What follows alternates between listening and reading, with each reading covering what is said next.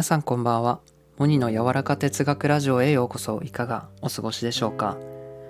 今回語るテーマは本来の自分を取り戻すということなんですが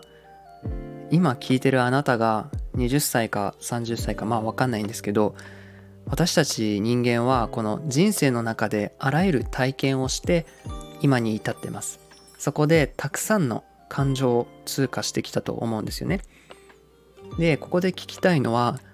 あなたが最も感情が動かされた体験というものは何ですか？ということです。人はやはり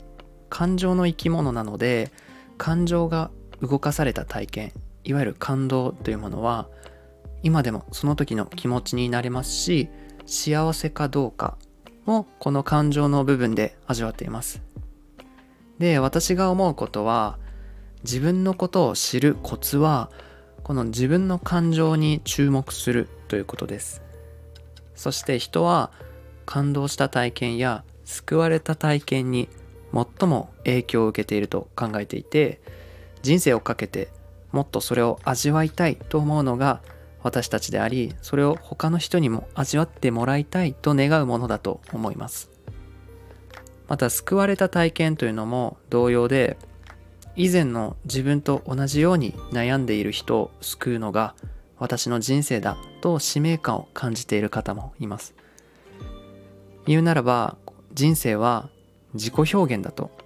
そのように思うんです。このように感情は私たちの人生に大きく関わりのあるものです。だからあなたが人生をかけて追求していきたいことや表現していきたいものがいまいちわからないなという方はもっとこういう感情を味わいたいなというものを思い起こす必要があります。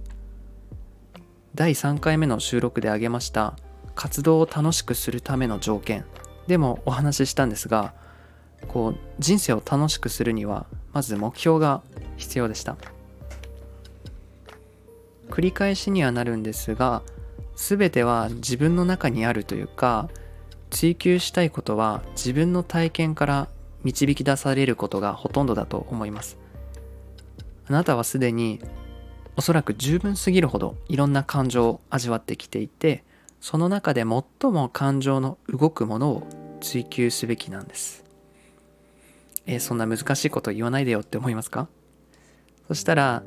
何か新しいことを始めようとする場合には少しでも心が躍るものを選んでみてください。ちょっとでも感情が揺れ動くものを選ぶということが大切で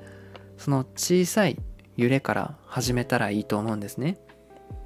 そしたらきっとどんどんその揺れが大きくなっていくと思います。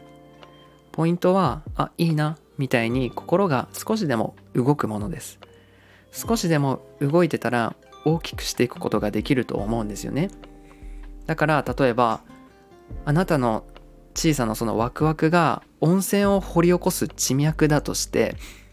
そのワクワクをずっと掘っていったら温泉も湧き出てくるし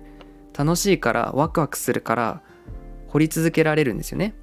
そしたら何て言うんでしょう地球でいうマントルまで到達してマグマのあるところまで行くという感じですね。それはまさに本来の自分に出会うことでありこれをエレメントに出会うとも言います。最後まとめますと感情にフォーカスを当てて自分の中のマグマに出会うことは自分を知り人生で何ができるか何をするかを理解するためであり今していることをするために生まれてきたと実感する人生を送るために必要であるということです。いかがでしたか？ぜひ自分の感情に向き合う時間を持ち昨日よりもあなたらしく歩いていけることを願っていますね。モニの柔らか哲学ラジオ今回も最後までお聴きいただきありがとうございました。それでは皆さんいい夜を。